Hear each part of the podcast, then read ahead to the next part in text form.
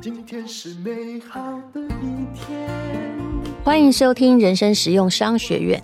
有人会在问：二零二四年到底要投资些什么好呢？事实上，我觉得这个问题本来就是一个问题。如果你还在抢短，希望呢买一个股票一年你就可以获利，那一定在巴菲特看来也是一件荒谬的事情。你会觉得一年可以获利，这已经很长了。事实上啊，所谓的长期投资，看的一定不是买入和买进，而是就是巴菲特所说的投资啊，就是雪球，你要有足够湿的雪，还有比较平稳的坡道，那雪球就会越滚越大，而不是在某一次黑天鹅来的时候来就这样子碎掉了。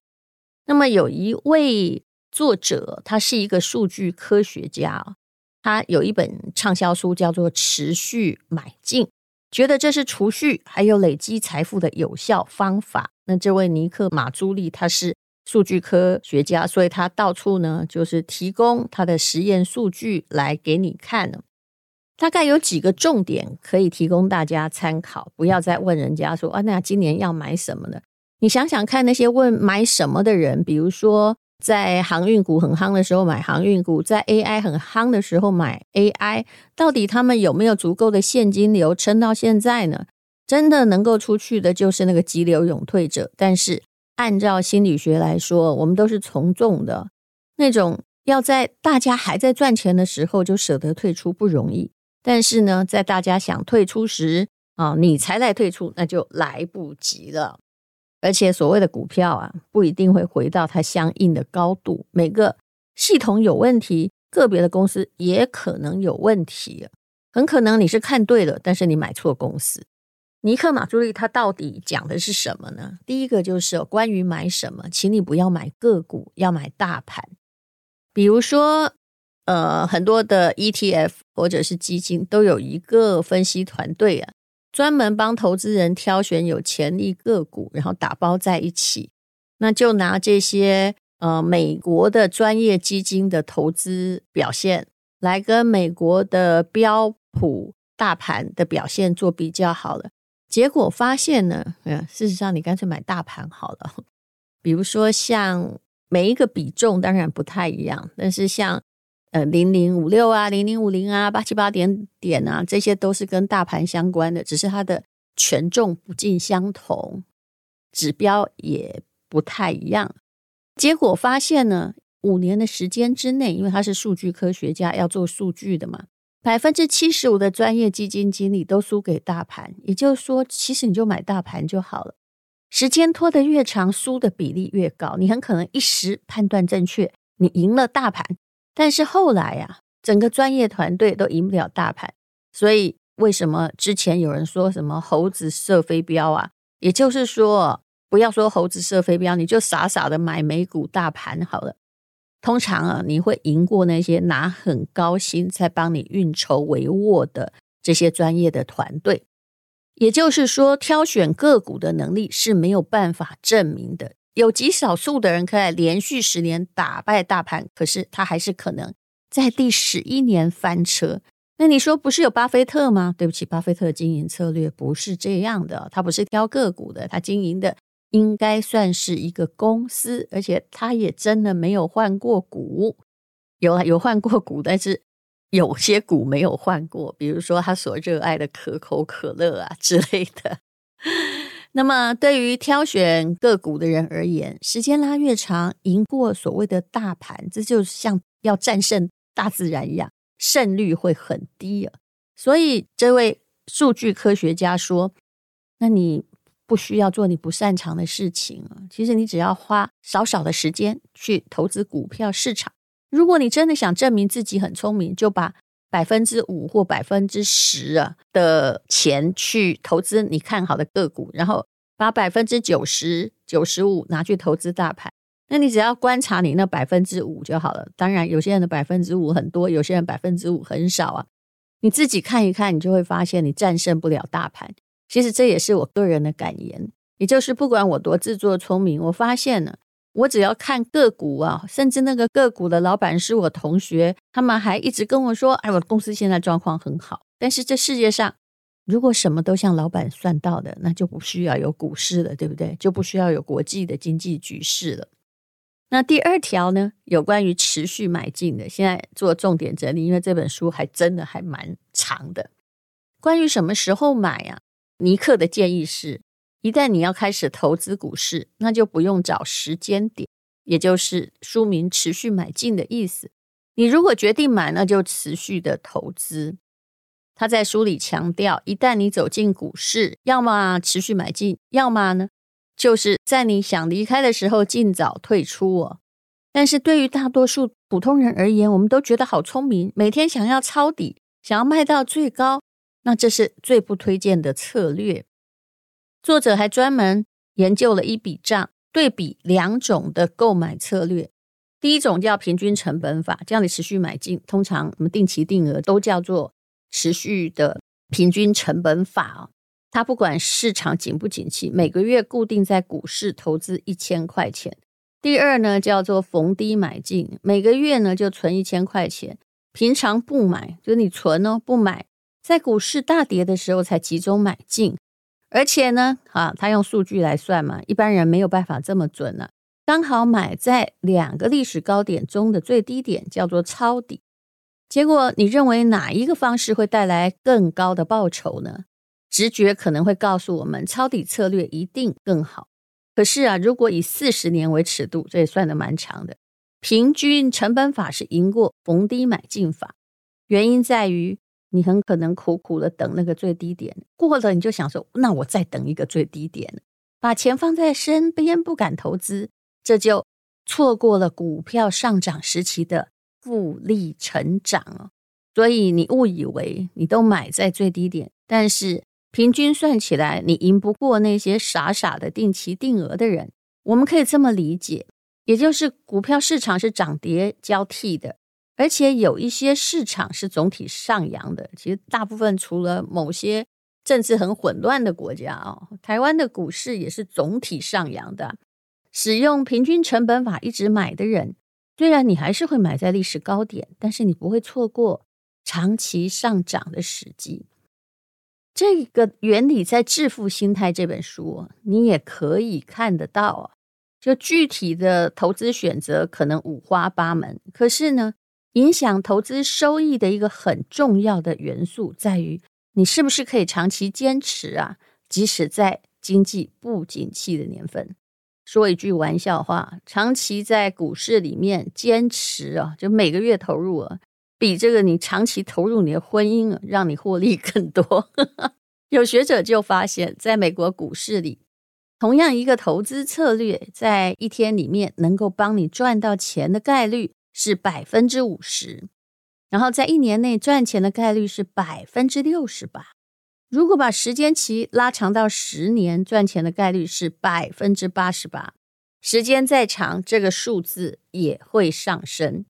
持续买进的意义，也就是它依赖的不是短期的巨额回报，而是长期持续的累积。它不是承诺你一直买就一定会赚钱，而是希望你把视野放宽，把人生很多事情啊去做一些。呃，时间的有效投资，而不是每天都在那里冲进冲出，结果，哎，你赚的钱还比那些没看的傻傻的来的少很多。只看短期，误认自己很聪明，这是最不推荐的投资策略。我说真的，我访问过非常多的理财作者，我最不相信的一就是把钱放在别人那里，竟然有人会指导你，让你赚钱。他如果这么厉害。他自己所有的资金不是在这些年来翻倍、翻倍又翻倍了吗？他为什么要无酬的来指导你赚钱？那一定有别的目的。那第二件事情，我最不相信的就是有些人呢、他就赚了一两年，而且那时候是在股市的牛市阶段，也就是大家都赚钱，他就开始来写一本书，说：“你看我投资什么什么什么。”啊、怎么样进出啊？我有独特的技术分析方式，我赚到了很多钱。所以我一直说我是一个长期主义者。当然，你也可以短期进出，但就拿你财产的，嗯，五趴十趴就好了。还有一种状况啊，请问房子呢？其实房子，如果你有够有钱，你也是持续买进，然后尽量获得租赁上的报酬，而且你恐怕要买在一个有人流、有地点，而且呢有就业人口的城市。台湾不乏那些包租公哦，他们真的啥事也不做。真的挺有钱的，就是几栋房子在收租，收到的租呢，自己又挺简朴的，用不掉，于是呢，再把它投入 ETF。哎，我刚刚揭示的就是一个一定会有钱的状况。不过呢，这也要在有第一桶金之后哦，你才能慢慢慢慢的去体会这种在平安中求财的道理啊。有关于省钱。这位非常可爱的数据科学家，他也提供了一个道理。那到底要不要省钱呢？我的答案是，看你有多少钱嘛。如果你叫郭台铭省拿铁，那实在是一点意义也没有啊。而且如果你太有钱，你只会在乎省钱，那么你一定赚不了钱。到底应不应该省钱呢？那这位尼克马朱利啊，很有趣啊。他提供了一个花钱的方法，叫做聚焦于满足感的最大化。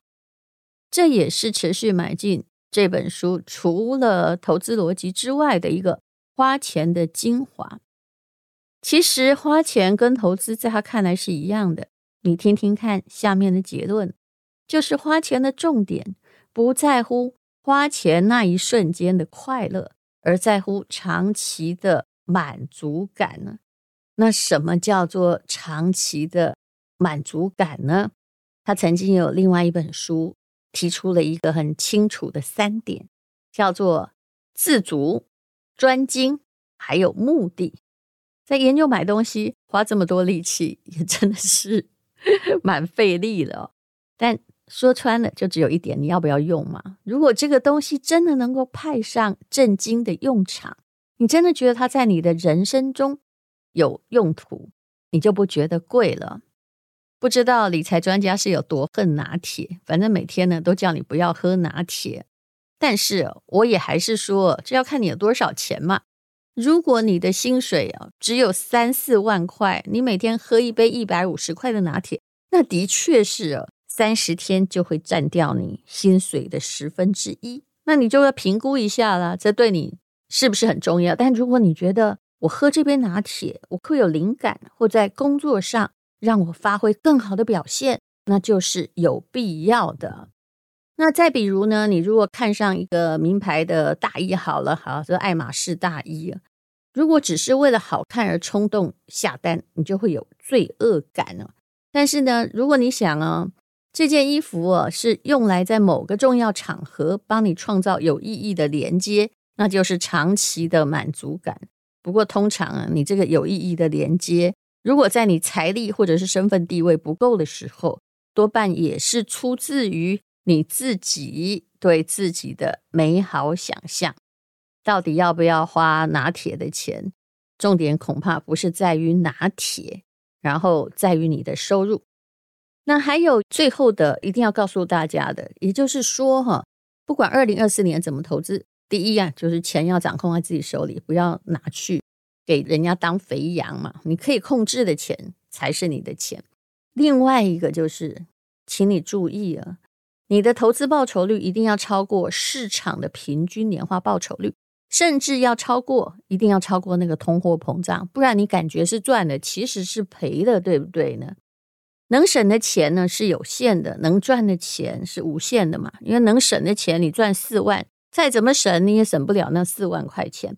但是，如何去开拓你的财源，运用复利原则，还有增加你的本领，这才是对的。现在的人大部分，老实说，衔着金汤匙出生，也不会有太多钱了。顶多是你在成长过程比较无忧无虑而已。那你是不是除了你的本业收入之外，你还可以出售你的技能，还有你的专业？那现在网络很发达，创业的方式很多，而且不一定要当网红哈。创业的价格其实已经被缩减了，你不一定要去做品牌商品，因为那还是烧钱的。自媒体很多人也都是从素人赚到钱、啊，但最重要的是，你到底有没有这个本领被大家看到，还是你自己核心竞争力的问题？好，这就是二零二四年的赚钱方法答案，跟以前的致富方法没什么不同，叫做持续。买进。今天是勇敢的一天，没有什么能够将